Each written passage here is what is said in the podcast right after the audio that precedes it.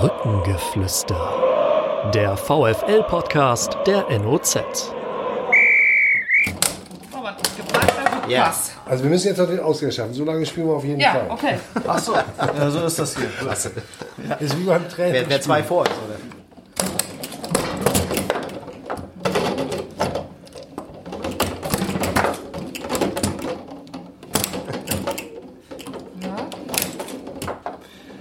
Zehn Verteidigung. Beste Defensive der Liga, ne? Auch von Kickern. Harald, ich glaube, wir müssen nochmal nachverpflichten in der Mitte. Das ist die Entscheidung, Herr Schmidt. Das, das war aber ein Krachotto. Der Herzlichen Glückwunsch. Mittelstürmer, ne? Nicht schlecht. Ja, wenigstens hier fallen Stürmertore. Ne? Brückengeflüster Nummer 22, der VfL-Podcast der Neuen Osnabrücker Zeitung mit Geschäftsführer Jürgen Wehland, mit Sportdirektor Benjamin Schmedes und mit meiner Kollegin Susanne Vetter. Ich bin Harald Pistorius und ich schicke eins vorweg. Wenn Sie uns hören, liegt das erste Rückrundenspiel des VfL Osnabrück in Heidenheim hinter uns. Aber da dieser Podcast bereits in der Woche zuvor aufgezeichnet wurde, um den Herren und allen Beteiligten eine Urlaubswoche zu gönnen in Weihnachten, haben wir diese Geschichte vorab aufgezeichnet. Wir wissen also auch noch nicht, wie das Spiel in Heidenheim ausgegangen ist und werden trotzdem eine sportliche Bilanz ziehen mit Jürgen Wehland und Benjamin Schmedes. Und damit fangen wir an. Jürgen Wehland, Sie als Geschäftsführer haben wirklich Auf und Abs in besonderer Form mitgemacht.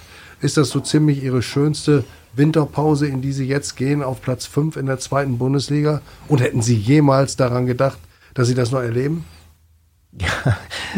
gedacht vielleicht nicht, aber gehofft und dafür auch gearbeitet. Also es in der Tat waren ja sehr intensive sieben Jahre bisher, ähm, die wir äh, hier alle miteinander erlebt haben, glaube ich. Und äh, es war ein fantastisches Jahr und ich hoffe, äh, dass anders als im Sommer äh, Gelegenheit ist, äh, darauf eben auch mal in Ruhe zurückzuschauen, ähm, ein bisschen am Kamin mit einem Glas Wein vielleicht und zu gucken und zu sagen, was, was haben wir eigentlich alles erlebt, weil so richtig angekommen ist es ehrlich gesagt noch nicht. Wie ist das bei Ihnen, Herr Schmedes? Ja, ich, ich tue mich mit Superlativen ja immer so ein bisschen schwer und äh, in diesem Fall tue ich mich aber auch schwer, Superlative wegzulassen, ehrlich gesagt, weil ich äh, natürlich die ganze Historie des Vereins äh, nicht auswendig vorbeten kann, aber ich glaube, man müsste schon lange blättern, um äh, derartige Erfolges, Erfolgsjahr ähm, äh, zu finden. Von daher zumindest mal die jüngere Vergangenheit weiß, glaube ich, äh, kein erfolgreicheres Jahr auf und äh, von daher ob es, äh, wie der Trainer sagen würde, unfassbar ist oder der Geschäftsführer fantastisch. Ich würde beides unterschreiben. Wir wollen noch mal ein bisschen zurückgehen vorher ähm, und wollen uns mal anschauen, wie Ihr erstes Kennenlernen stattgefunden hat. Vielleicht können Sie, wenn wir Sie beide hier schon mal sitzen haben, das noch mal beschreiben. Ich weiß nicht, wer von Ihnen starten möchte, Herr Wehlen. Ich glaube, Sie haben damals Herrn Schmedes ausgeholfen in Hannover und haben ihm da ein Ticket besorgt. Das ist richtig, ja genau. Wir haben uns äh, im September 2016, äh, ist glaube ich Anfang September, ähm, getroffen äh, bei der Hinterlegungsstelle äh, von Hannover 96. Äh, die haben äh, ihr, glaube ich, Heimspiel in der zweiten Bundesliga gegen Dynamo Dresden gehabt, äh, just nach der Vertragsverlängerung von Uwe Neuhaus, weswegen ich eigentlich auch da war dann. Und ähm, ja, und dann stand äh, Benjamin dort und ähm, irgendwas hatte mit seiner Tickethinterlegung nicht geklappt. Und ich wiederum hatte zwei Tickets, was ich gar nicht wusste zu dem Zeitpunkt, aber die Kollegin von Hannover 96 sprach mich eben darauf an, ob ich äh, das zweite Ticket eben weitergeben würde. Und äh, ja, ich glaube, dann habe ich ihn gefragt, äh, von welchem Club aus Hamburg er denn kommt. Äh, und äh, ja, und dann äh, War es der Richtige in Ihren Augen? wäre eine rhetorische Frage. Und, aber wir haben dann äh, eben Gelegenheit gehabt, äh, zusammen ein wirklich interessantes Spiel zu schauen, was, glaube ich, 2 zu 1 für Dynamo Dresden ausgegangen ist. Schmiedes, waren Sie froh, dass er Sie noch mit reingenommen hat? Ja, absolut. Ich muss ja meinen, um meinen Job anständig machen zu können, zumindest den, den damaligen, hilft es dann schon, wenn man im Stadion steht, um dann die Fußballer zu beurteilen und zu bewerten. Und das war ja zu dem Zeitpunkt, als ich noch für den HSV tätig war, äh, mein Aufgabengebiet. Und es ich sage, es kommt immer mal wieder vor, dass äh, an der Hinterlegungsstelle dann irgendwo ein Name oder eine Karte nicht hinterlegt. Das ist nicht das erste Mal, dass es mir passiert ist, aber vielleicht das erste Mal, äh, äh wo dann daraus, erwachsen ist, was dann bei uns äh, der Fall war. Wir haben ähm, uns in der Tat dann über die 90 Minuten Fußball ähm, ähm, ja, intensiver ausgetauscht, vielleicht als es, als es dann üblich ist, äh, äh, mit Leuten, neben, neben denen man sitzt. Äh, und von da an eigentlich auch so unregelmäßig, regelmäßig äh, Kontakt gehabt. Äh, da ist mal eine SMS zum äh, Glückwunsch zum Sieg oder, oder ähnliches. Ähm, äh, und so ist das, hat das Ganze dann eigentlich seinen, seinen, seinen Ursprung. Waren also erste zarte Bande, die da geknüpft worden sind. Ähm, Herr Wieland, wann kam bei Ihnen denn da der Gedanke, Mensch, das könnte einer für den VfL sein oder wie ist das dann zustande gekommen? Wir waren ja dann nach der Saison 16, 17, die äh, für uns schwer war in der Rückrunde. Ähm, dann in der Vorbereitung haben wir bereits darüber nachgedacht, konzeptionell etwas zu ändern beim VfL Osnabrück. Äh, Überschriften wie Strukturen, aber auch wie organisieren wir Leistung. Äh, das waren so Überschriften, mit denen wir uns beschäftigt haben. Und ähm, nachdem die Gespräche mit den Gremien gelaufen sind, hatte ich den Auftrag, äh, eben auch die Weichen zu stellen für diese Veränderung, die wir ähm, uns vorgenommen hatten. Äh, das war so Mitte 2017 und und äh, als ich dann die ersten Gespräche geführt hatte mit potenziellen Kandidaten, ähm, war es so, dass äh, ich nicht so richtig äh, den, den Zugriff hatte auf das, was wir eigentlich gesucht haben. Und erinnerte mich eben halt an die Gespräche mit äh, Benjamin Schmedes in dem Moment. Interessanterweise saß damals in Hannover auch Horst Held neben mir. Also auf der einen Seite Benjamin Schmedes, auf der anderen Seite Horst Held. Ich hatte also einen guten Vergleich. Und äh, wenn ich hätte wählen können, äh, dann äh, habe ich eben gesagt, okay, ich suche eigentlich jemanden wie Benjamin und äh, äh weniger wie Horst Held. Äh, das ist jetzt gar keine Wertung, aber in dem, äh, wie wir uns unterhalten hatten, eben inhaltlich äh, unterhalten hatten äh, und dann auch zwischenzeitlich immer wieder mal ausgetauscht haben über Fußball, ähm, habe ich ein hohes Maß an äh, Identi Identifikation gesehen zu dem, was wir suchen. Und ähm, das hat sich auch bestätigt. Das muss ich, glaube ich, nicht weiter erklären. Äh, und da war ich sehr froh, dass wir eben halt dann an verschiedensten Orten auch äh, Gespräche geführt haben noch. Äh, und das hat sich letztendlich dann äh, dahin entwickelt auch. Ähm, insofern äh, war das äh, ja, ein glücklicher Moment seinerzeit, dass wir uns überhaupt kennengelernt haben, aber über diesen Weg eben halt dann äh, zueinander gefunden haben. Auch. War es ja so, wenn man sich mal an die Zeit erinnert, dass die ähm, Maßnahme als solche, einen Sportdirektor zu verpflichten, nicht mal unumstritten war. Es gab ja auch Menschen im Verein, die gesagt haben, da wo wir jetzt in der dritten Liga stehen, da kann das jemand so nebenbei mitmachen. Äh, entweder der Geschäftsführer oder äh, äh, Lothar Ganz in abgespeckter Form oder der Trainer macht es mit. Und ähm, es gab dann ein, eine Hauptversammlung mit einem, vorher kristallisierte sich ein Kandidat heraus, Manfred Hülsmann, der, glaube ich, ja drei Dinge zur Bedingung gemacht hat. Erstens, wir arbeiten mit Jürgen Wehlen als Geschäftsführer weiter. Zweitens, wir holen auf jeden Fall einen Sportdirektor der Kategorie Jung, Modern äh, von außen, und wir arbeiten weiter mit Daniel Thune in der Saison. Denn zu dem Zeitpunkt, als Manfred Hülsmann Kandidat war, war Daniel ja noch Interimstrainer. Ja, also diese drei Dinge hat er mit, mit angestoßen. Ja, er hat sie mitgetragen auch äh, auf jeden Fall. Ähm, äh, wir haben eben frühzeitig diese Dinge besprochen. Äh, es ging ja, es war ja ein, ein beidseitiger Prozess. Es war die einerseits die Frage, unter welchen Bedingungen werde ich Manfred Hülsmann gegebenenfalls, wenn ich gewählt werde, eben Präsident. Also was sind meine Rahmenbedingungen? Äh, aber auch für mich persönlich in dieser, in dieser Zeit eben halt gerade die Überlegung, unter welchen Voraussetzungen bin ich denn bereit, auch diesen Weg überhaupt weiter zu gehen, nachdem wir ja wirklich auch, wir hatten es vorhin eingangs gesagt, eine, eine wirklich intensive Zeit äh, schon hinter uns hatten. Und das war äh, kongruent Moment, das hat gepasst. Und äh, als äh, wir dann durch den Prozess oder als ich durch den Prozess so weit durch war, dass es am Ende eben zwei Kandidaten gab, äh, war es so, dass ähm, äh, wir ein, ein finales Treffen hatten mit Vertretern aus den Gremien, ein Vertreter des Aufsichtsrates, Olaf Becker in dem Fall, Manfred Hülsmann auch als Aufsichtsratsmitglied, aber eben äh, designierter äh, Kandidat oder Präsident eben halt. Ähm, und der damalige Vizepräsident äh, Uwe Brunn, der, der äh, von Amts wegen auch mit an Bord war, äh, haben wir das erste Gespräch dann eben geführt oder das eigentlich das finale Gespräch dann. Und daraus ist dann die Entscheidung erwachsen, eben halt auch äh, mit äh, Benjamin Schmedes abzuschließen. Ja. Wie war das bei Ihnen? War das am Ende mehr eine Bauch- oder eine Kopfentscheidung für den VfL? Also nicht für den VfL, sondern das zu machen. Sie wollten weg aus Hamburg, Sie haben gesagt, ich will jetzt den Absprung suchen, ich habe so viel gelernt das will ich in verantwortlicher Position versuchen umzusetzen. Ja, ist immer ein Stück weit eine, äh, eine ganzheitliche Entscheidung. Also sowohl Kopf als auch Bauch spielt da eine Rolle. Ähm, Kopf insofern, äh, da muss ich schon recht sicher sein. Also ich meine, ich hatte schon sowas wie eine gefühlte Komfortzone in Hamburg. Wenn du acht Jahre in einem Club bist, äh, in einer Unbefristetheit angestellt, in, einem, in, einer Position, wo die Visitenkarte doch ganz ansehnlich aussieht, ähm, in einer Stadt lebt, äh, die durchaus lebenswert ist, ähm, dann glaube ich, gibt's gibt's, gäbe, gäbe es viele, die das äh, nicht so ohne weiteres einsetzen. Und äh, trotzdem zähle ich zu dieser Kategorie äh, Mensch, die gerne, die gerne ihre eigenen Ideen anbringen und dann natürlich auch das Ergebnis davon ähm, äh, sehen wollen, ob, das, ob die Dinge, die man selbst äh, sich vorstellt, ob die funktionieren oder ob sie nicht funktionieren. Und äh, das war dann auch der Grund, dass, dass für mich klar war, ich, ich muss aus dieser, aus dieser zweiten Reihe raus und muss äh, in eine Position, wo ich, wo ich eigenmächtig entscheiden, Entscheidungen fällen kann äh, und mich dann eben auch an denen messen lassen kann, weil da vielleicht ähm, ein Einsatz äh, zur Arbeit beim HSV ist es natürlich schon so, dass es ein hochpolitisches äh, und sehr komplexes Gebilde ist, dieser Verein. Und äh, da die, die akute Entscheidungsgewalt natürlich äh, ähm, ja, in anderen Sphären dann eben auch ähm, gelegen hat derzeit. Und von daher ähm, äh, war es für mich aus meiner Sicht an der, an der Zeit, da was zu ändern. Und dann, ähm, als diese Möglichkeit sich eröffnete, stellt man sich die Frage, traut man sich das zu? Also traut man sich zu, ähm, das Ganze mit seiner, mit seiner Arbeitskraft, mit seinem, mit seinem Wissen, mit, mit seinen Erfahrungen einen Schritt nach vorne zu bringen. Und ähm, das habe ich mit, mit, mit, mit Ja beantwortet. Und natürlich zählt dann als letzter Punkt dann auch der Bauch oder das Gefühl eine Rolle.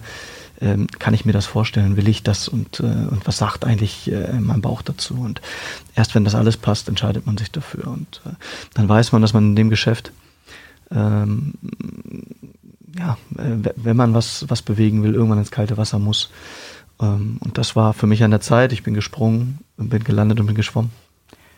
Da hat wahrscheinlich nicht nur der Bauch Mitspracherecht gehabt. Ich nehme an, auch die Familie, wenn man mit einer Frau und drei Kindern dann umzieht, aus so einem gesicherten Verhältnis, wie Sie es gerade sagen, zu einem Drittligisten, der in gefährlicher Situation steht zum damaligen Zeitpunkt. Ähm, da muss man ja wahrscheinlich zu Hause auch erst nochmal Überzeugungsarbeit leisten. Ja, zunächst mal habe ich, äh, hab ich natürlich auch mein, mein, mein Netzwerk und Leute, die mir sehr nahe stehen die aber auch wissen, was es bedeutet, im Fußball zu arbeiten. Da habe ich vier Personen insgesamt gefragt, wovon mir drei abgeraten haben, das zu tun, genau aus den Gründen. Ähm, glaube aber auch, dass man immer seine eigene Entscheidung ähm, ähm, treffen muss, äh, weil man nur selbst wirklich äh, fühlt und weiß, was es eigentlich bedeutet äh, an dem Punkt, wo man ist äh, und, und, was das, was das Richtige ist. Ja, und zweifelsfrei ist es so, dass, dass die Familie immer ein, gewisses Maß an, an, an äh, Mitspracherecht äh, hat. Das wäre auch fahrlässig, wenn man, wenn man die Verantwortung für die gesamte Familie trägt, da einzig und allein das, das sein Ding zu machen. Ich habe das absolute Privileg, dass, dass gerade meine Frau äh, dieses Geschäft ein bisschen, ein bisschen kennt, Familie, aus, der, aus, der, aus, der, aus der Familie. Ähm, von daher war immer klar, dass dieses Geschäft Bundesliga ähm, immer nur an verschiedenen Orten innerhalb Deutschlands äh, passiert. Und wenn es ein, ein Jobwechsel ist, in Hamburg, Hamburg ist ja nur noch eine Stadt, wo es möglich gewesen wäre, aber ähm, äh, wo es in der Regel so ist, dass es auch mit einem Ortswechsel ähm, ist. Und von daher haben wir uns ganz bewusst dafür entschieden und auch ganz bewusst, dass äh, nach dem Klassenerhalt äh, im, im, Sommer 18 dann, dass die Familie auch nachgekommen ist nach Osnabrück. Sie haben neulich mal den schönen Satz gesagt, den ich mir aufgeschrieben habe, im Risiko liegt auch eine Chance. Ist das etwas, was Sie so charakterisiert? Das weiß ich gar nicht, aber ich, ich, ich, glaube. Es war gar nicht darauf meine, bezogen, sondern es war auf etwas anderes. Also ja, meine Erfahrung sagt mir einfach immer dann, ähm, wenn man, wenn man ein großes Risiko eingeht, steckt dahinter in der Regel auch eine große Chance. Wenn man Sicherheit sucht, ähm, hat man kein Risiko, aber in der Regel auch keine Chance. Und ähm, ich würde mich nicht unbedingt als Gambler bezeichnen im Sinne von ich suche das, ich suche das Risiko. Ähm, aber ich finde, ähm, auch da, äh, man sagt man mir ja auch nach, dass ich da durchaus sachlich und nüchtern mit umgehen kann, aber ich glaube, man muss beide Seiten kennen. Und dann äh, geht es aber schon dahin, dass ich dann finde, ähm, wenn beides besteht, dann, dann äh, muss die gesamte Kraft dafür aufgewendet werden, die Chance dann entsprechend zu nutzen. Hm, das ist das eine, was man an Ihnen spürt. Ich möchte noch einen Einschub vorher machen. Sie haben es eben angedeutet, man darf es ja ruhig sagen. Sie sind der, der Schwiegersohn von Wolf Werner, der leider vor einem Jahr, glaube ich, verstorben ist. Langjähriger Bundesliga-Trainer, äh, Manager, Nachwuchskoordinator. Äh, gibt wenige Fußballlehrer, die so ein vielfältiges berufliches Spektrum abge abgedeckt haben. Enger Freund von Jupp Heynckes, das nur zur Erklärung für das, was Sie eben sagten. Äh, was uns auffällt, äh, ist, äh, dass Sie ja, wir, wir fragen sie ja manchmal, sind sie auch mal zufrieden, aber sie sind zufrieden, aber sie gucken immer nach vorne. Wir haben den Eindruck, dass sie ein großer Treiber sind, weil sie wissen, dass die Entwicklung, die der VfL jetzt sportlich genommen hat, nichts mit Glück zu tun hat, aber auch einer besonderen Konstellation zu verdanken ist. Und sie, das ist ihre Kernthese, sagen, um dieses zu halten und das, was wir sportlich aufgebaut haben, zu etablieren, muss der Verein in allen anderen Bereichen wachsen. Und da haben sie vornehmlich die Trainingsbedingungen massiv in den Mittelpunkt gerückt und der Verein ist ja mitgezogen und es gab noch keine Situation, der Verein keinen Zeitpunkt in den letzten Jahren, in der so deutlich vorgeführt worden ist, was der VfL in dieser Hinsicht Verbesserung der Trainingsbedingungen und des Nachwuchsleistungszentrums braucht. Das ist bei der Jahreshauptversammlung oder vorher von Ihnen, Herr Wehlen, und auch von Herrn Hülsmann dargestellt worden. Wie ist da der Stand der Dinge? Das Versprechen von Herrn Hülsmann, wenn ich es jetzt mal etwas zuspitze, war ja im Jahr 2020 wird zumindest gebaut. Herr Schmedes hat sogar die leise Hoffnung, dass mit Beginn der nächsten Schlechtwetterperiode im neuen Trainingszentrum schon gearbeitet werden kann. Wie sieht es in diesem Projekt aus? Ja, ich glaube, es äh, wäre überhaupt eine berechtigte Hoffnung und äh, der erklärte Wille äh, auch aller Beteiligten. Mach vielleicht noch mal einen kurzen Schritt zurück. Äh, wir haben äh, nach der für den Verein so existenziell wichtigen Entscheidung äh, oder dem Ergebnis, dass wir den Verein entschulden konnten, dass wir diese 9,8 Millionen, die sich über 20 Jahre angehäuft hatten, äh, weggebracht haben, haben wir äh, vier Ziele definiert. Und ähm, das war sportlicher Erfolg, äh, indem wir gesagt haben, eben halt, wir müssen Dinge in 2017 verändern. Das zweite war, dass wir gesagt haben, wir brauchen eine klare Wachstumsstrategie in allen Bereichen, letztendlich beim Budget, äh, um, und da sind wir beim dritten Punkt, äh, Investitionen tätigen zu können in die Infrastruktur, auch abseits und vor allem abseits des Stadions. Äh, das war damals schon äh, erklärter Wille und insofern auch Gegenstand unserer Gespräche. Deswegen äh, ist es auch äh, nicht zu unterschätzen, damals die Entscheidung äh, von äh, Benjamin Schmedes zum VfL zu wechseln, in dem Wissen, wo der VfL eben steht. Das war sehr transparent und wir haben da sehr offen drüber diskutiert, dass es also ein, auch ein steiniger Weg wird. Aber nichtsdestotrotz, und das äh, ist ihm wirklich hoch anzurechnen, hat er eben diese Entscheidung getroffen und diesen Weg gemeinsam zu gehen. Und ähm, das mal vorweggeschickt äh, ist es so, dass wir ähm, ähm, in der Tat äh, jetzt hoffentlich äh, kurz davor stehen, äh, die entsprechenden Grundstücke, die wir brauchen, ähm, äh, wirklich äh, vertraglich auch zu fixieren. Ähm, ist von allen Beteiligten das Go gekommen dafür und äh, so dass wir in 2020 wirklich äh, vorhaben äh, im ersten Schritt ähm, den Bau des Trainingszentrums zu beginnen mit äh, mindestens zwei Plätzen für die Profis, einem äh, Funktionstrakt, äh, wie auch immer wir das dann ausgestalten, da sind wir noch in der Planung. Und dann im nächsten Schritt eben äh, das Nachwuchsleistungszentrum eben auch an den gleichen Ort zu holen. Äh, das heißt, das Gelände ist dann zu erweitern entsprechend. Und das ist das erklärte Ziel. Äh, das wird dann etwas länger dauern. Äh, aber der erste Schritt äh, muss sein, dass wir adäquate Bedingungen äh, schaffen, die es uns ermöglichen, eben halt zumindest äh, mal auf Augenhöhe auf Augenhöhe nur darum geht es, äh, mit den anderen Clubs der nicht nur zweiten Bundesliga, sondern auch dritten Liga Trainingsbedingungen zu schaffen. Ja, weil äh, nur so können wir wettbewerbsfähig agieren und äh, auch wirklich das Ziel erreichen, die Klasse zu halten, nachhaltig zu halten. Ja.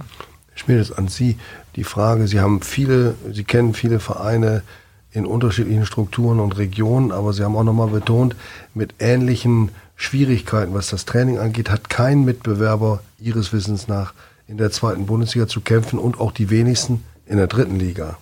Also es ist schon ein drängendes, gravierendes Problem. Ja, das ist richtig. Wenn Sie mir erlauben, vielleicht noch einen Satz zu dem, was Sie eben gesagt haben.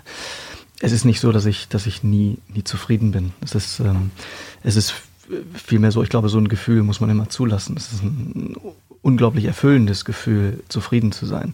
Ich glaube, nur wenn man sich zu lange damit aufhält, zufrieden zu sein, ist es in diesem dynamischen Geschäft, in dem wir sind, die längste Zeit so gewesen. Und wenn du einmal dieses Gefühl der inneren Zufriedenheit hast, dann musst du unglaublich viel dafür tun, dass es äh, so bleibt oder wiederkommt.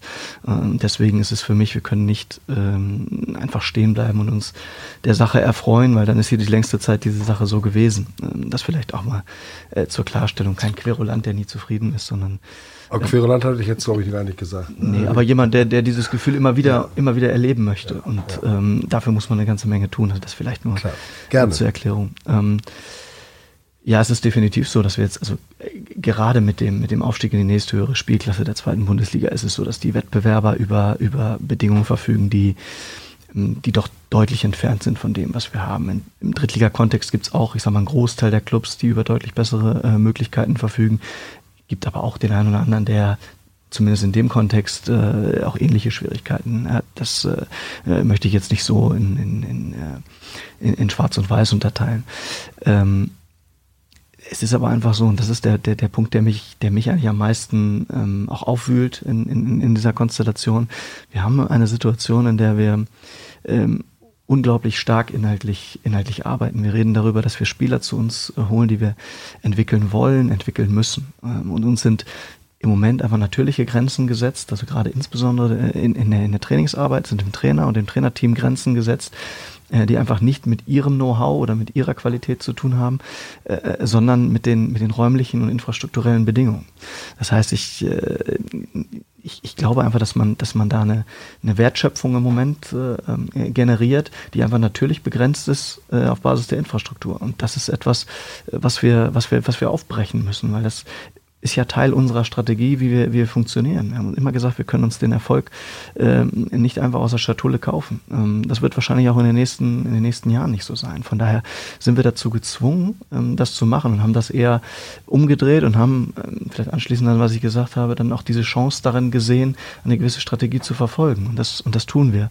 Und die ist im Moment infrastrukturell begrenzt. Also ist es meine absolute Pflicht, darauf hinzuweisen, natürlich auch irgendwo mit Nachdruck und immer wieder ähm, dann noch ein Stück weit ähm, anzuschieben, ähm, dass wir das aufbrechen. Wir haben äh, heute, ich, ich glaube, am plakativsten ist es immer an, anhand von Beispielen. Wir haben gut 400, 400 Quadratmeter in unserem Funktionstrakt zur Verfügung. Äh, wir machen da etwas wie Videoanalyse, äh, machen da Spielerbesprechungen, haben die Trainer dort untergebracht, den Athletiktrainer, den Entspannungsräume, Zeug, den, den Zeugwart, Entspannungsräume.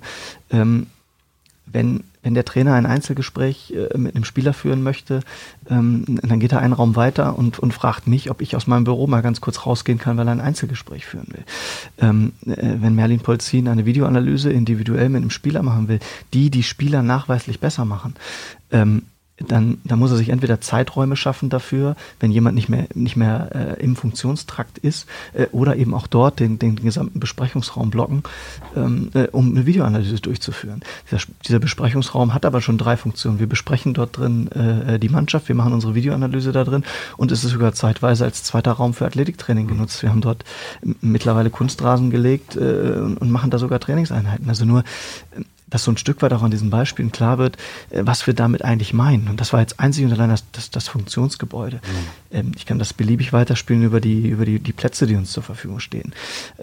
Was mir in dem Fall vielleicht auch, auch, auch wichtig ist, mal zu betonen, dass, es geht überhaupt nicht darum, ähm, dass die Plätze nicht anständig gepflegt werden oder ähnliches. Ja? Also es ist nicht mit dem Finger ähm, auf die Menschen, die sich, die sich kümmern, dass wir unter den Bedingungen dann zumindest ähm, ähm, ja, unsere Arbeit verrichten können, äh, sondern es sind einfach Dinge, ähm, äh, wo die Menschen, die es zu pflegen haben, äh, gar nichts, gar nichts für können. Es sind einfach ähm, zu keiner Zeit professionell aufgebaute, mit dem Untergrund, den man braucht, äh, Fußballplätze, die, die einem professionellen Training dann ähm, ähm, ja, äh, genügen. genügen. So, so muss man es äh, so muss man sagen. Noch dazu äh, sind es dann einfach die Ausmaße der Plätze, die nicht, die nicht passen. Ja, und ich, auf, einer, auf einer kommunalen, städtischen Anlage ähm, ist es eben auch nicht so, dass wir dort ähm, äh, für uns allein und freie zu, zu, Zugang haben zu, zu, den, zu den Zeiten, sondern letztendlich ähm, es kommt nicht jeden Tag vor, aber es ist, es ist schon auch, auch mal vorgekommen, dass man äh, quasi zehn Minuten vor Trainingsende gefragt worden ist, wie lange das jetzt hier noch dauert, weil die, Trainingspla die Trainingszeit der, der, der dritten E-Jugend eines anderen Vereins äh, angefangen hat. Ja, ich meine, das ist, ähm, das ist überhaupt nicht bösartig ähm, gemeint, mhm. aber ich glaube, dass man als, als, als professioneller Fußballclub äh, zu jeder Zeit, 24 Stunden, sieben Tage die Woche, ähm, in der Lage sein sollte, zu guten Bedingungen seine Arbeit zu verrichten. Und ähm, dafür stehe ich ein, dafür, dafür kämpfe ich auch und äh, bin mir aber ja auch ähm, der Unterstützung voll bewusst. Also äh, sowohl Jürgen Wehland, der, der dem Thema nicht nur aufgeschlossen ist, sondern auch mit vorantreibt. Äh, und gleiches gilt eben dann auch für, für Manfred Hülsmann. Sie haben sich jetzt ähm, beide sehr viele Trainingszentren angeguckt in Deutschland. Welches hat Sie nachhaltig beeindruckt, beziehungsweise wo könnten Sie was rausnehmen? Oder ist es so eine Mischung, dass man sagt, da könnte man da sich das vorstellen, das hier passt da ganz gut und äh, wir entwickeln da gerade so unser, unser eigenes Modul? Ja, ich glaube, also man muss ja immer sein, von seinen Voraussetzungen ausgehen und seine eigene Planung auch machen. Ich denke, da kann Benjamin inhaltlich klar eine Menge zu sagen, aber ich möchte kurz an dem anschließen auch. Es war sehr beeindruckend, zum Beispiel äh, nachts um halb eins äh, mit Professor Dr. Bauer, dem Mannschaftsarzt vom VfL Bochum, äh, durch die Räumlichkeiten äh, des Clubs da zu gehen. Und äh, dort äh, kommst du eben in den Speisesaal, dann kommst du in den Raum, eine Art Kinosaal für die Videoanalyse ähm, äh, und, und hast diverse andere Räume, Aufenthaltsräume, Schlafsäle etc. pp. Alles das, was dort gebaut wurde, mittlerweile auch schon vor, ich glaube, 15, 20 Jahren gebaut wurde. Um 2000, meine ich, muss es gewesen sein, dass das neue Gebäude errichtet wurde. Das ist schon enorm und das, das war wirklich in der Tat beeindruckend. Aber in der Tat, es ist ganz unterschiedlich. Ja. Es gibt äh, wir haben uns sowohl viele Stadien angeschaut, äh, ein Thema, was wir, denke ich, ja gleich noch ansprechen werden mhm. auch, aber gerade auch Trainingszentren in dem Kontext eben halt. Ich war mit Manfred Hülsmann auch, um ihm da mal einen Eindruck zu geben, äh, im Umfeld des Nürnberg-Spiels äh, in, in Regensburg auch, wo sehr viel aus eigener Kraft gemacht wird. Eben halt, äh, wir waren in äh, Heidenheim, haben uns die Dinge angeschaut und insofern es gibt eigentlich nicht das. Also ich äh, müsste ich wahrscheinlich äh, nach RB Leipzig schauen oder äh, was vor, ich weiß gar nicht, wie viele Jahren Benjamin in Kiel entstanden ist, was äh, eine Zeit lang State of the Art war, äh, aber heute auch schon wieder zurückgefallen ist oder abgefallen ist vom Standard. Also es gibt nicht das eine Beispiel, äh, gerade aktuell sicherlich auch, weil wir gerade gegen sie gespielt haben, auch äh, was am ehemaligen Heinz-Steier-Stadion in Dresden gebaut wird, der Sportpark, der dort entsteht, nicht nur für Fußball, für viele Sportarten, aber was da entsteht, ist sicherlich auch richtungsweisend für einen Club unserer Größe. Oder das, was Sie am Sonntag in Heidenheim sehen. Ja, ich glaube auch, man kann sich überall ein bisschen was äh, herausziehen, was man, was man für sich äh, für sich glaubt, äh, gut zu sein oder, oder schön zu sein, not, notwendig zu sein. Ähm, und es, natürlich ähneln sich Trainingszentren auch ein Stück weit inhaltlich. Und trotzdem ähm, halte ich es für, für, für, für nicht nur sinnvoll, sondern für, für, ja, für absolut notwendig, ähm, dass man seinen eigenen Weg auch ein Stück weit findet. Denn ich glaube schon ähm, daran, dass, dass dann auch dass dann auch ähm, äh, Räumlichkeiten ein Stück weit auch immer Ausdruck, äh, Ausdruck sind von, von einer gewissen ähm, Kultur im Sinne von ähm, das ist der Arbeitsplatz. Der Arbeitsplatz ist häufig für, für, für alle Menschen im Übrigen, nicht nur für Fußballspieler oder Menschen, die im Profifußball unterwegs sind, aber eben auch ähm, auch einfach Ausdruck, Ausdruck dessen, wie fühle ich mich wohl, wie bin ich in der Lage dazu, meine Leistung abzurufen. Das gerade für körperlich tätige äh, äh, Menschen wie, wie, wie Profifußballer äh, macht es durchaus einen, einen Unterschied, ob ich äh, irgendwo im Souterrain ohne, ähm, ohne Tageslicht unterwegs bin ähm, oder ob ich, ob, ich, ob ich Tageslicht habe. Es macht einen Unterschied, ähm, ob der Chef eine Glastür hat und jeder reingucken kann, was der, was der so treibt über den ganzen Tag hinweg oder ob es eine, eine Tür ist, ähm, die hermetisch abgeriegelt ist, wo zwei Assistentinnen vorliegen. Das das, das alles drückt, drückt etwas aus, auch wie man, wie man sein möchte. Und das zählt dann eben auch dazu, ähm, und auch, dass man das nach außen trägt. Darf, die Frage, wie zum Beispiel äh, Nachwuchsabteilungen an die Profiabteilung angebunden sind. Nicht nur inhaltlich, sondern auch räumlich. Wenn sich die Profis und die Talente über den Weg laufen äh, oder der Trainer, die Trainer miteinander kommunizieren können in der Mittagspause, das ist ja wahrscheinlich auch das, was sie im zweiten Schritt dann anstreben.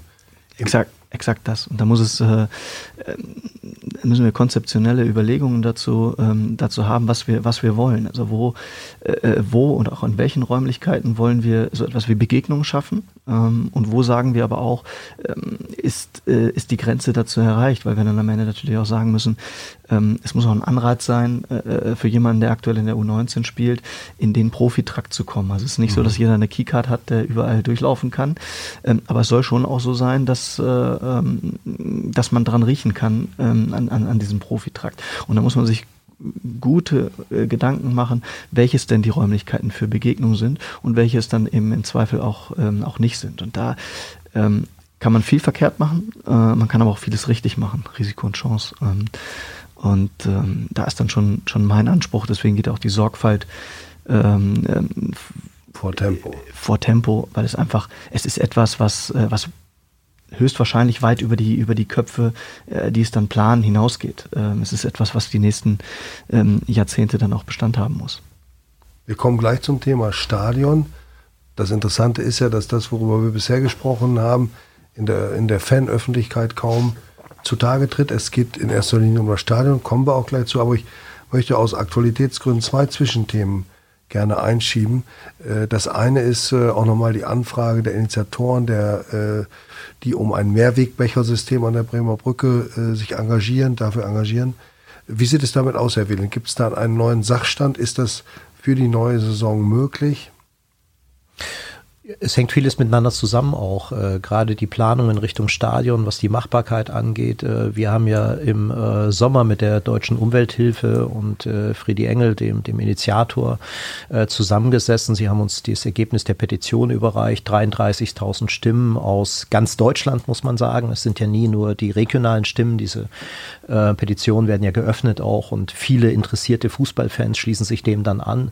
Das muss man immer wissen. Wir nehmen das sehr ernst. Wir haben mit der Deutschen Bundesstimme Stiftung Umwelt ein, ein äh, Projekt aufgesetzt, äh, was begleitet wird. Wir planen äh, für das Stadion, auch für das Projekt des Umbaus, einen Beirat zu bilden, der sich mit der ökologischen Frage eines Umbaus eben auch zusammensetzt. Also was muss man alles berücksichtigen? das sind weitergehende Themen. wir wollen in der Rückrunde, ob wir es Beginn zum Start der Rückrunde schaffen, hat viel zu tun auch mit den infrastrukturellen Voraussetzungen, auf jeden Fall etwas ändern. wir wollen einen im Kreislauf befindlichen Becher dann einsetzen. Ähm, und äh, wir untersuchen gerade noch, also wirklich mit Fakten basiert, äh, mit wissenschaftlicher Begleitung durch die Deutsche Bundesstiftung, ähm, ob es Sinn macht, partiell einen Mehrwegbecher einzusetzen, zum Beispiel auf der Nord. Wir sind aber schon vielen Dingen vorangegangen. Wir haben in dieser Saison schon äh, alles abgeschafft, was nicht notwendig ist. Es gibt zum Beispiel äh, nicht mehr die äh, Currywurst in einer Plastikschale. Es gibt äh, die Bratwurst im Brötchen mit einer Serviette und es gibt die Pommes in einer Papiertüte. Das sind so Dinge, die wir sofort umgesetzt haben äh, im Gespräch mit Fans auch. Was gibt's für Erfahrungen? Und das sind so erste Maßnahmen gewesen. Also wir werden äh, vielleicht nicht direkt zum Beginn unmittelbar, aber in der Rückrunde schon erste Maßnahmen umsetzen und auf jeden Fall einen Becher einsetzen, der im, im äh, Kreislauf des Recyclings eben bleibt, also einen recycelbaren Becher, der nicht verbrannt werden muss, wenn er benutzt ist, sondern in den Kreislauf zurückgeht. Ähm, ja, und dann äh, im Zweifelsfall eben auch äh, ins Stadion sinnbildlich gesprochen zurückkommen, wie heute auch eine PET-Flasche. Gut, das zweite Thema, ähm, der VfL fährt, wie jetzt bekannt geworden ist, äh, in die Türkei, nach Belik, ins Trainingslager vom 13. bis 19. Januar. Ähm, da war der Verein schon mehrfach. Jetzt hat sich nochmal eine Diskussion entzündet in dem ähm, Fanforum Treffpunkt gestern auch durchaus mit differenzierten und substanziellen Beiträgen. Da geht es um die Frage, in welcher Weise agiert der VfL auch politisch, wenn er in das äh, Land eines, in ein solches Land reist mit diesem umstrittenen Regime, das äh, Menschenrechte und äh, journalistische Freiheiten einschränkt. Was sagen Sie dazu? Ähm, äh, haben Sie darüber ähm, diskutiert? Haben Sie überlegt, können wir deshalb oder sollten wir deshalb lieber woanders hinfahren? An Sie beide die Frage, Jürgen Wieland, Benjamin Schmedes, heute hier im Podcast der NOZ. Also natürlich beschäftigt man sich in dem Moment äh, mit der Frage, ähm, das, das, das ist ja ganz klar, aber wir, wir, wir sind der Meinung, dass, ähm, dass äh, so wie wir es machen, der richtige Weg ist. Ich glaube auch immer, dass, äh, dass äh, Kommunikation, also dass Sport erstmal frei von Politik sein sollte, das ist mal das eine. Es sollte keine Plattform für politische Themen sein. Ähm, wir, wir, denken dann eher in Form von Risikoabschätzung. Äh, gibt es ein Risiko auch, äh, was wir pflegen? Ansonsten äh, sind wir ja auch Botschafter, indem wir in ein Land fahren, äh, wo viele, viele Menschen äh, ähm, ihr Leben leben und ihrer Arbeit nachgehen. Und äh, ich weiß nicht, wie viele Touristen auch dieses Jahr, diesen Sommer äh, in der Türkei Urlaub gemacht haben, aber äh, die Entwicklung haben wir natürlich sehr kritisch verfolgt. Ähm, das muss man sagen, mit Argus Augen. Äh, das aber für uns bewertet, intern besprochen und dann die Entscheidung auch für absolut richtig befunden, dieses zu tun. Und es, wir halten es auch für angemessen. Da gibt es also keine abweichende Meinung bei uns im Club. Schmiedes? Ja, ist relativ schwer, da jetzt noch äh, noch weitere Punkte zu finden. Also ganz grundsätzlich muss ich sagen, wir, haben's, äh, wir sind im letzten Jahr schon dort gewesen, haben uns, haben uns sehr, sehr wohl gefühlt, sowohl was die Bedingungen vor Ort äh, anging, als auch die, äh, die Gesamtversorgung. Ähm, natürlich, finde ich, kann man sich nicht, nicht 100% davon frei machen, was äh, in Destinationen ähm, geschieht und auch politisch äh, geschieht. Das haben wir auch nicht getan. Wir haben es natürlich ähm, diskutiert und, und, auch, und, auch, und auch abgewogen. Ähm, äh, wobei man mal ganz klar auch, auch, auch sagen muss, ähm, wenn der VfL äh, äh, dorthin reist, ist es kein politisches Statement pro etwas, genauso wie, wie eine Reise äh, eines, eines anderen Zweitligisten nach Spanien nicht zwangsweise ähm, etwas kontra gegen etwas sein muss. Ne? Mhm. Es, ist, ähm, es, ist, so, dass wir äh, dort vor Ort ähm, auf, ich glaube, 13, 14, 15 andere äh, deutsche Zweit- und Drittligisten treffen werden. Ähm, äh, von, von, von daher ist es, ist es etwas, wo wir die Bedingungen vor allen Dingen zu schätzen wissen ähm, und absolut kein politisches Statement weder in die eine noch in die andere Richtung ähm, damit senden wollen. Wobei es schon äh, nochmal ein Unterschied ist, ob man, ob man sagt, wir machen das, weil Sport mit Politik nichts zu tun hat, oder man sagt, wir haben uns darüber Gedanken gemacht und wir wissen, dass es äh, vielleicht auch als falsches Signal gewertet werden kann, aber wir sind trotzdem zu der Entscheidung gekommen, es zu tun. Ja, ich glaube, dass wir als als VfL Osnabrück äh, äh, mit unserer Verantwortung. Natürlich sind wir nie 100 Prozent äh, äh, frei auch von politischen Einflüssen oder auch mit unserem Handeln ähm, können wir uns davon nicht, nicht komplett frei machen. Wir sind aber auch äh, ähm, in, in Anführungszeichen ähm, ein Verein von vielen und mit Sicherheit nicht der mit der mit der äh, mit der größten Strahlkraft äh, in, in, der, in der Bundesrepublik Deutschland, was uns nicht davon frei macht, dass wir solche Sachen nicht äh, nicht auch auch diskutieren und, und kritisch für uns ähm, äh, für uns bewerten. Aber ähm, ich glaube auch auch hier ist es nicht sinnvoll äh, äh, kategorisch in 0 und 1 oder Schwarz und Weiß zu unterteilen, sondern ähm, äh, für uns zu sagen, wir haben uns dort im letzten Jahr ähm, extrem wohlgefühlt. Ähm, und es geht vor allen Dingen auch ähm, um, um Menschen und äh, um, um Menschen, wo jetzt vielleicht eine, eine Staatsgrenze nicht unbedingt das entscheidende Kriterium ähm, sein muss. Und von daher, ähm, wir fühlen uns dort vor Ort wohl und das, was für uns den, den maßgeblichen Einfluss darauf hat, äh, ist die Form, in, in, in, welcher, in welcher Sicherheitslage sind wir. Und die ist ähm, ganz klar vom Auswärtigen Amt immer ausgehangen ähm, äh, nachzulesen. Die ist äh, dahingehend völlig, völlig in Ordnung. Deswegen spricht aus unserer Sicht da nichts gegen, auch äh, in die Türkei zu reisen. Aber natürlich haben wir es äh, selbst innerhalb des Teams ähm, im, im, letzten Jahr und auch in diesem Jahr ähm, entsprechend angebracht und äh, wir sind dort einstimmig zu der, zu der Meinung gekommen, dass wir das wieder machen wollen. Herr Wieland. Ja, vielleicht noch eine persönliche Anmerkung auch dazu. Ich habe ja nur noch äh, zwei Jahrzehnte in einem diktatorischen Regime gelebt und bin da aufgewachsen. Und ich halte es für ungemein wichtig, dass auch Künstler wie Sportler äh, auch in solche Länder reisen, äh, dort Präsenz zeigen, Flagge zeigen, weil es hilft den Menschen, die in, in diesen Ländern leben und es verändert auch Systeme unter Umständen eben halt. Insofern halte ich es auch wirklich für wichtig, solche Dinge, wenn vertretbar, wie Benjamin es gerade gesagt hat, so etwas auch zu tun. Mhm. Ja, und insofern muss man auch Wettbewerbe, die in in, Russland, in China und so weiter stattfinden, durchaus eben positiv bewerten. Und so sehen wir eben auch unser Engagement dort. Es passt vieles zusammen dort, äh, wo wir sind. Äh, das Risiko ist äh, von uns bewertet und insofern sehen wir es durchaus eben auch als Statement. Und was Sie eben sagten eingangs, es liegt ja auch ein Stück weit im Auge des Betrachters. Uns ist bewusst, man kann es so oder so sehen. Aber wir haben eine Haltung dazu und deswegen stehen wir auch dazu. Gut. Wir gehen zum Stadion, Susanne, ist wir, das okay? Oder hast du noch eine Rückfrage? Nein, wir gehen, wir gehen zum Stadion, äh, würde ich auch sagen. Ähm, Herr Wieland, gestern gab es einen runden Tisch. Ähm, wollen wir vielleicht das kurz als Einleitung nehmen? Gab es einen runden Tisch, da saßen Sie mit Fanvertretern zusammen, äh, mit weiteren Vertretern aus dem Club. Äh, unter anderem war der Präsident Manfred Hülsmann, glaube ich, auch vor Ort. Können Sie äh, kurz mal erzählen, was da gestern am Jahr diskutiert worden ist? Ja, in der Tat. Wir haben uns gestern das erste Mal mit der Initiative Mythos Bremer Brücke getroffen, erhalten. die sich, bitte? Mythos Bremer Brücke erhalten. Erhalten, also, ja. ja, genau, ganz wichtig, ja. Haben wir uns getroffen und es war ähm, erstmal vorweg ein, ein wirklich äh, richtig konstruktiver, auch lösungsorientierter Abend. Äh, äh, der äh, von ähm, ja, einem Meinungsaustausch äh, auch geprägt war. Wir haben uns erstmal äh, äh, über unsere Erwartungen auch ausgetauscht. Wir haben ähm, äh, gegenseitig auch ähm, informiert, wie ist denn der Stand der Dinge. Also einerseits die Initiative, die eher noch eine Art loser Verbund ist, der sich noch ein bisschen finden muss, auch was die Strukturen angeht. Wer sind die Sprecher dieser Initiative? Ähm, zum Moment etwas breiter aufgestellt auch. Und äh, wir haben deutlich gemacht äh, in dem Kontext auch, äh, wo wir mit dem Projekt äh, Bremer Brücke stehen. Also Machbarkeitsuntersuchungen, Machbarkeitsanalysen zum Umbau einer Modernisierung äh, der Bremer Brücke eines zwangsläufig erforderlichen äh, Umbaus oder einer Modernisierung eben der Brücke. Äh, darüber haben wir uns ausgetauscht und wir haben äh, weitere Schritte festgelegt, äh, die dahingehend äh, abzielen, eine Art Lenkungs- oder Steuerungsgruppe, einen Kreis zu initiieren aus Fanvertretern, Vertretern der Initiative eben auch und des Vereins, ähm, um dann den eben dann irgendwann beginnenden Umbau ähm, auch zu begleiten, eben inhaltlich zu begleiten, mitzugestalten. Das ist ein ganz wichtiger Aspekt. Das klingt jetzt so, als wenn es sicher zu einem Umbau kommt.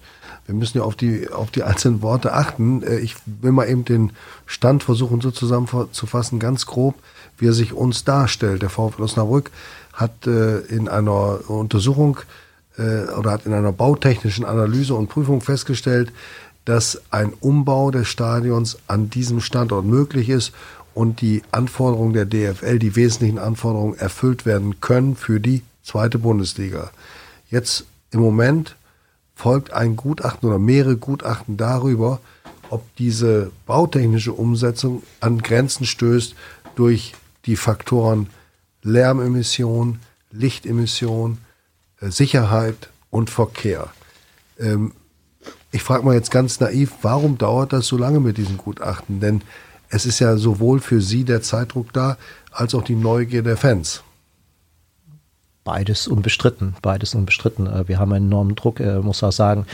Äh, der, der gesamte Prozess begann ja schon im Dezember 2018 ähm, als es darum ging, eben halt im Vorgriff auf eine, eine Lizenz 1920, Saison 1920 in der zweiten Bundesliga die Voraussetzung zu schaffen. Und äh, warum dauert das so lange? Weil alle Beteiligten äh, sehr, sehr fundiert äh, mit dieser Thematik umgehen, auch sehr verantwortungsvoll mit dieser Thematik umgehen. Ich habe das auf der Jahreshauptversammlung und gestern Abend auch nochmal gesagt, ähm, dass wir genau wissen, mit welchem hohen Gut wir hier arbeiten. Ja, ähm, dieser Standort ist für viele, viele Menschen viel mehr als ein Stadion. Es ist äh, wie eine zweite Heimat, äh, was wir dort alles schon erlebt haben. Äh, wir haben im Vorfeld dieses Termins auch gerade noch mal im Auto zusammen gesprochen. Äh, ähm, Benjamin selbst auch in der kurzen Zeit, äh, welche emotionalen Momente äh, e-, eben auch wir dort erlebt haben, in die eine Richtung wie in die andere Richtung. Ja, selbst in dieser kurzen Zeit, in der wir zusammenarbeiten. Und insofern, wir wissen um diese Bedeutung des Standortes und des Stadions. Ähm, und deswegen ähm, macht es sich niemand leicht.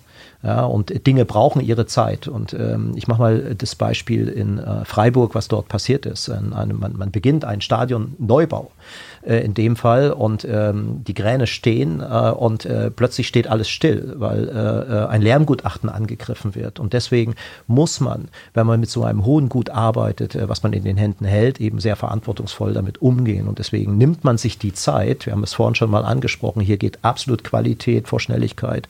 Und deswegen, es muss sehr fundiert sein, was wir dort erarbeiten, ähm, denn äh, die Entscheidung äh, macht sich im Zweifelsfall auch keiner leicht bei den Beträgen, über die wir dort sprechen. Äh, bei einer Sanierung, einer Modernisierung. Äh, ich habe bewusst immer das Wort Vollumbau von Anfang an gewählt, weil letztendlich Liga unabhängig muss uns allen bewusst sein, dass dieses Stadion in der jetzigen Form nicht zukunftsfähig ist. Ja, das betrifft die Tribüne, auf der wir stehen, den Beton. Das betrifft aber auch das Dach, was über uns ist äh, und viele, viele andere äh, funktionale Dinge, auf die ich jetzt gar nicht eingehen kann, glaube ich, im Rahmen mhm. der Zeit, die uns zur Verfügung ja. steht. Schmedes, ähm, Herr Wieland hat jetzt oft das Wort Umbau benutzt. Sie haben im Interview mit uns ähm, auch davon gesprochen, dass man dann gucken muss, nicht nur bei einem Umbau, auch eventuell einen Neubau, ähm, was denn diese, ja, was denn der Charakter dieses Mythos Bremer Brücke ist. Ja, erstmal bin ich natürlich äh, äh, qua meiner Position ein bisschen weiter weg von dem Thema, ehrlicherweise. Und jetzt ähm, in dem Zusammenhang äh, meines Interviews dann eben auch äh, von Ihnen, Herr Pistorius, gefragt worden zu den, äh, zu den Themen. Ich weiß, dass das, dass das sowohl innerhalb des Vereins als auch in der, in der, in der, ja, äh, in der Fanseele oder allen Menschen, die es, die es irgendwie äh, mit dem VfL halten, ein Thema ist, was diskutiert wird. Das ist, äh, das ist, glaube ich, auch, auch völlig, völlig berechtigt. Ähm, und es ist, es ist genau wie Jürgen Wehlen sagt. Also ähm, auch wenn ich, ich bin nicht in Osnabrück aufgewachsen, ich habe keine ähm, keine emotionalen Verbindungen in Form äh, Vater-Sohn mit zur Bremer Brücke genannt. Auf das kann ich nicht, nicht, nicht verweisen. Ähm, ich habe ähm, ich kann diesen, diesen inneren Diskurs aber dennoch nachempfinden, ich in Hannover aufgewachsen bin, im damaligen Niedersachsenstadion. Ich kann mich heute noch an die, an die hölzernen äh, äh, Bänke erinnern, auf denen ich gesessen habe, im Übrigen mit der Kapuze auf, weil doch kein, kein Dach drüber war in, äh, äh zu dem Zeitpunkt.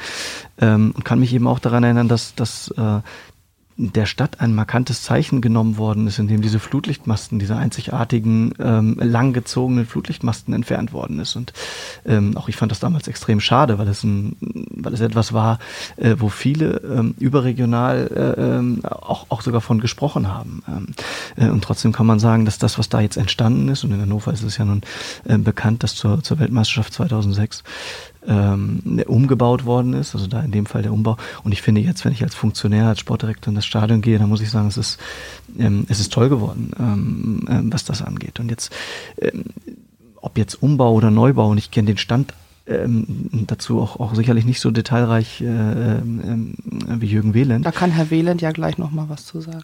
Genau, aber für mich äh, ist es auch erstmal erstmal ich will nicht sagen unabhängig, aber auch da ist es, wir sind ein Stück weit ähm, dazu aufgefordert, äh, aufgrund, aufgrund der Lizenz Veränderungen vorzunehmen. Und jetzt komme ich wieder mit dem, was ich eingangs gesagt habe. Wenn ich schon Veränderungen vornehmen muss, dann muss ich sie doch äh, so angehen, dass ich, dass ich, dass ich diese Chance, die sich da auch bietet, dass ich die bestmöglich nutze ohne zu wissen, was jetzt das Bestmögliche ist. Das, das würde ich mir jetzt äh, überhaupt nicht anmaßen, das zu tun. Ähm, aber das ist, das ist das, was, äh, wo ich dann sage, wenn wir schon ähm, etwas machen müssen, und das ist, glaube ich, ein Faktum, ähm, nämlich wir müssen äh, im Minimum dieses Stadion umbauen ähm, und man kann das Ganze dann eben auch entsprechend weiterspielen. Und da sage ich einfach nur, lasst uns nicht aus, aus Emotionen heraus eine Entscheidung, die dann vielleicht auch eine Tragweite von, von, von mehreren Jahrzehnten hat, äh, für diesen Verein, für diese Stadt, da sollte man schon auch den Schritt zurück machen und dort objektiv und rational drauf schauen. Herr Wieland, bringen Sie Herrn Schmiedes und uns doch auch mal ein bisschen auf Stand. Wie ist aktuell? Wie ist er aktuell? Auch ein Zeitplan vielleicht. Genau. Ja, der, äh, in der Tat. Also ich hatte schon eingangs erwähnt äh, zu der Fragestellung Stadion, dass wir nun wirklich ein Jahr muss ich mir vor Augen führen, seit einem Jahr uns mit diesem Thema on top beschäftigen und sehr intensiv beschäftigen. Es sind sehr viele Leute, Architekten, Projektplaner, Projektsteuerer, Gutachter, die damit beschäftigt sind, äh, Finanzleute sind damit beschäftigt, äh, äh wenn es um das Finanzierungskonzept geht, Nutzungskonzept, Eigentumskonzept, Juristen sind da beteiligt und so weiter und so fort. Also es ist schon ein, ein großes Rad, was da gedreht wird. Wo stehen wir? Wir haben eine funktional-geometrische Planung oder äh, ähm, eine Untersuchung gemacht, die letztendlich, wie der Name sagt, sich damit beschäftigt, was kann ich auf der uns zur Verfügung Verfügung stehenden Fläche, die relativ gering ist und in einer besonderen Lage ist, muss man auch wieder sagen, beschäftigt. Und äh, wir sind zu dem Ergebnis gekommen, wenn wir die äh, bestehenden Grundstücke zur Verfügung äh, nehmen und die sind halt begrenzt. Ich glaube, kleinste äh, der kleinste Abstand äh, äh, zu einem anderen Gebäude ist in der Scharnhorststraße zwölf Meter. Da kommt schon das erste Wohnhaus. Und ähm, das haben wir gemacht und sind zu dem Ergebnis gekommen, ja, man kann das Stadion äh, umbauen, äh, modernisieren, indem man die alten aus den 70er Jahren äh, ähm, bestehenden Tribünen abreißt und neu baut. Ja, dann bekommen diese Tribünen auch ein neues Dach, was äh, gemäß DFL-Statuten ähm, eine Vollüberdachung gewährleistet. Voll heißt dann einmal die Runde rum und bis zur letzten, in dem Fall ersten Reihe am Spielfeldrand reichen muss. Äh, das ist derzeit nicht gewährleistet. Wir haben sieben, acht Reihen, die nicht überdacht sind. Auf der Ost, auf der Süd und auf der West. Ja, Müssen die Tribünen dann auch vom Spielfeld weiter weg? Sie müssen auch ein Stück weit weiter weg. Es gibt äh, neben dem reinen Spielfeldmaß, was ja standardisiert ist, ähm, darüber hinaus äh, Maße von äh, 85 mal 125 Meter Innenraum, äh, die gewährleistet werden müssen. Äh, da geht es äh, um äh, den Schutz des Spiels und um den Schutz der Spieler.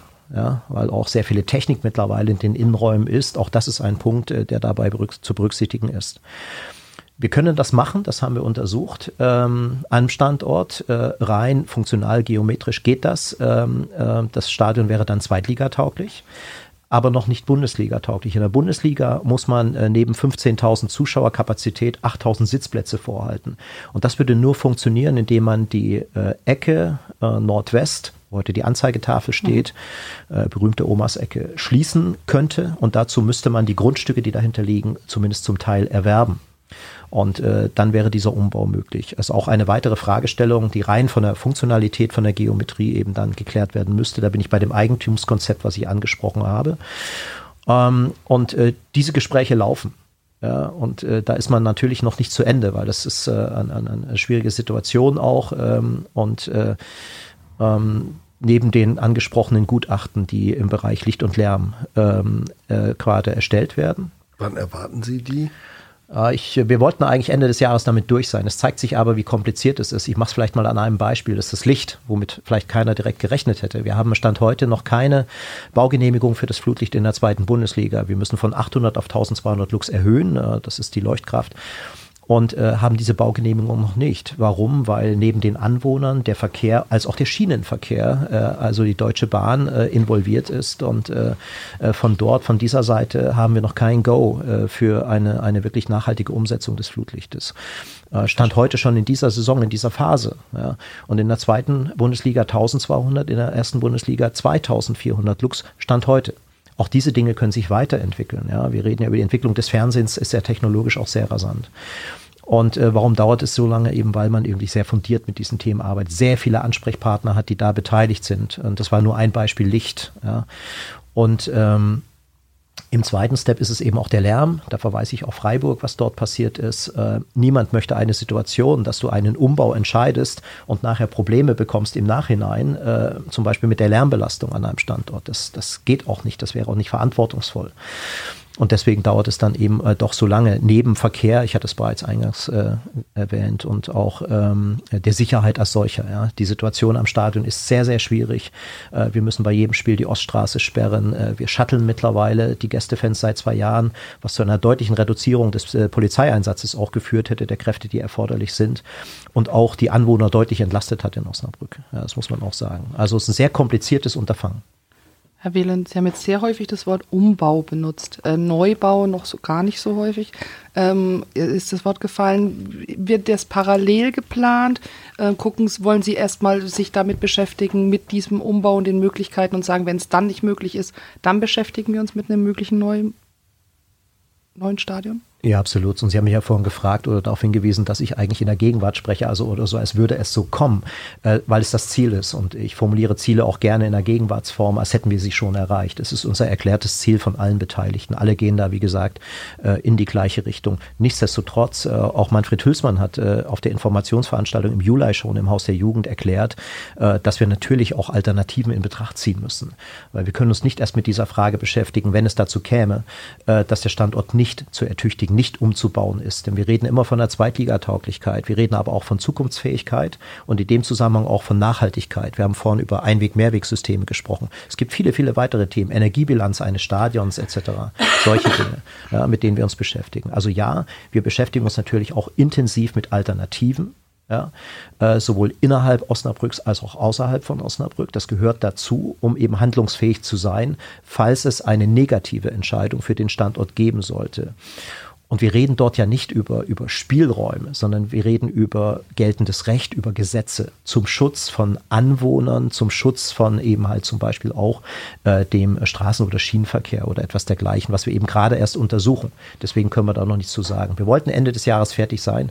Ich hatte es eben erwähnt. Ich denke, dass wir Anfang kommenden Jahres, äh, Februar, März vielleicht die Ergebnisse vorliegen haben. Ja. Aber äh, vorher macht es auch keinen Sinn, darüber zu diskutieren, weil das wären Wasserstandsmeldungen und es wäre verantwortungslos respektlos so etwas wieder eben auch nach draußen zu geben.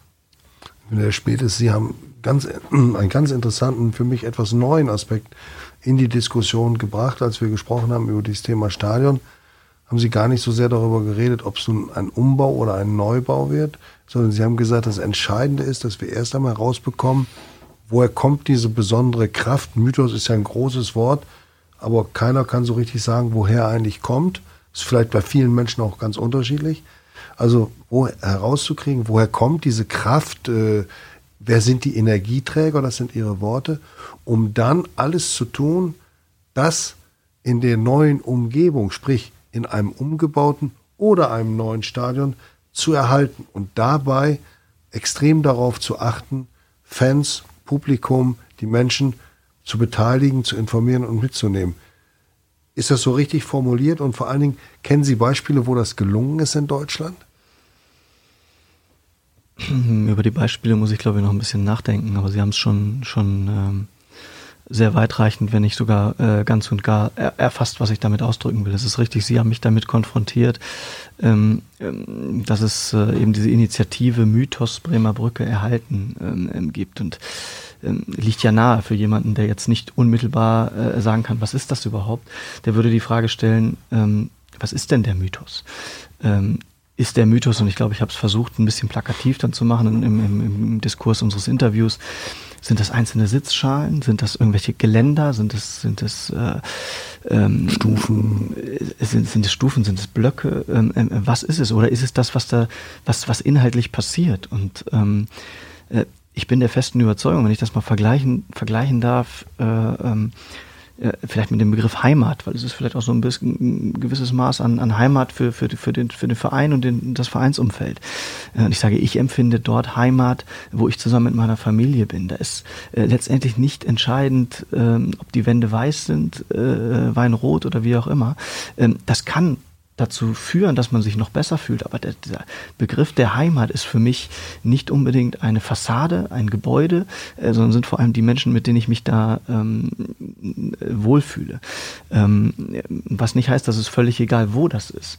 Ähm, aber ich glaube einfach, es ist wichtig, sich, sich absolut klar darüber zu sein, äh, was es überhaupt ist, was erhaltenswürdig ist ähm, äh, bevor man sagt, wie kriege ich das in einem, und wir haben es eben gehört, wir reden, wenn wir über Umbau reden, reden wir über einen Vollumbau. Auch dort besteht natürlich die Gefahr, ähm, äh, äh, Dinge, die als das wahrgenommen werden, zu verlieren. Also äh, müssen wir auch da ganz genau wissen, äh, was ist es denn überhaupt, was da erhaltenswürdig ist. Und dann natürlich auch weitergesponnen, wenn man sagt, äh, ähm, man, man bekommt diese Genehmigung für den aktuellen Standort nicht äh, und ich muss es neu machen, dann ist es umso wichtiger zu wissen, ähm, welche Dinge sind es denn, die es ein Stück weit einzigartig machen. Denn das ist, denn das ist ganz klar. Ähm, ähm, es hat schon etwas damit zu tun. Ich habe das eben, als ich das Trainingszentrum ähm, darüber referiert habe, ich, es hat was mit Kultur zu tun, es hat was, es hat was mit einer DNA zu tun. Ähm, aber es wäre mir zu einfach zu sagen, dort, dort, gibt es jetzt ein Gebäude und wir definieren uns als Club ähm, über ein Stadion. Das, das wäre mir, ähm, wäre mir deutlich zu wenig. Deswegen auch diese, äh, der Hinweis darauf, ähm, in, in, der zweiten Saisonhälfte äh, 17, 18, als wir ähm, ernstzunehmende Probleme hatten sportlich und äh, habe ich von diesem Mythos äh, äh, nichts gespürt. Ähm, das ist gar nicht vorwurfsvoll gemeint. Äh, ich will damit nur sagen, ähm, wir haben in dem Augenblick sportlich zu keiner Zeit geschafft, einen Funke überspringen zu lassen. Und somit war dieser Mythos ganz offenbar nicht vorhanden. Also braucht es zumindest diesen Funken der Mannschaft als einen Baustein. Und was ist das Weitere, was es, äh, äh was es gebraucht? Man könnte zu der, zu der Erkenntnis kommen, ähm, da, dass es die, die, die, die Nähe äh, äh ist, die man, die man insgesamt in diesem Stadion hat, ähm, zu dem, was passiert. Aber das sind jetzt einfach, einfach Dinge von jemandem, der das, der das Ganze zwei Jahre begleitet und auch schon sehr emotionale, immerhin äh, einen Aufstieg und einen Platzsturm in diesem, in diesem Stadion erlebt hat. Also ich bin mir dieser Kraft, äh, äh, die entstehen kann, schon bewusst. Aber ich würde sie niemals reduzieren äh, auf ein Bauwerk.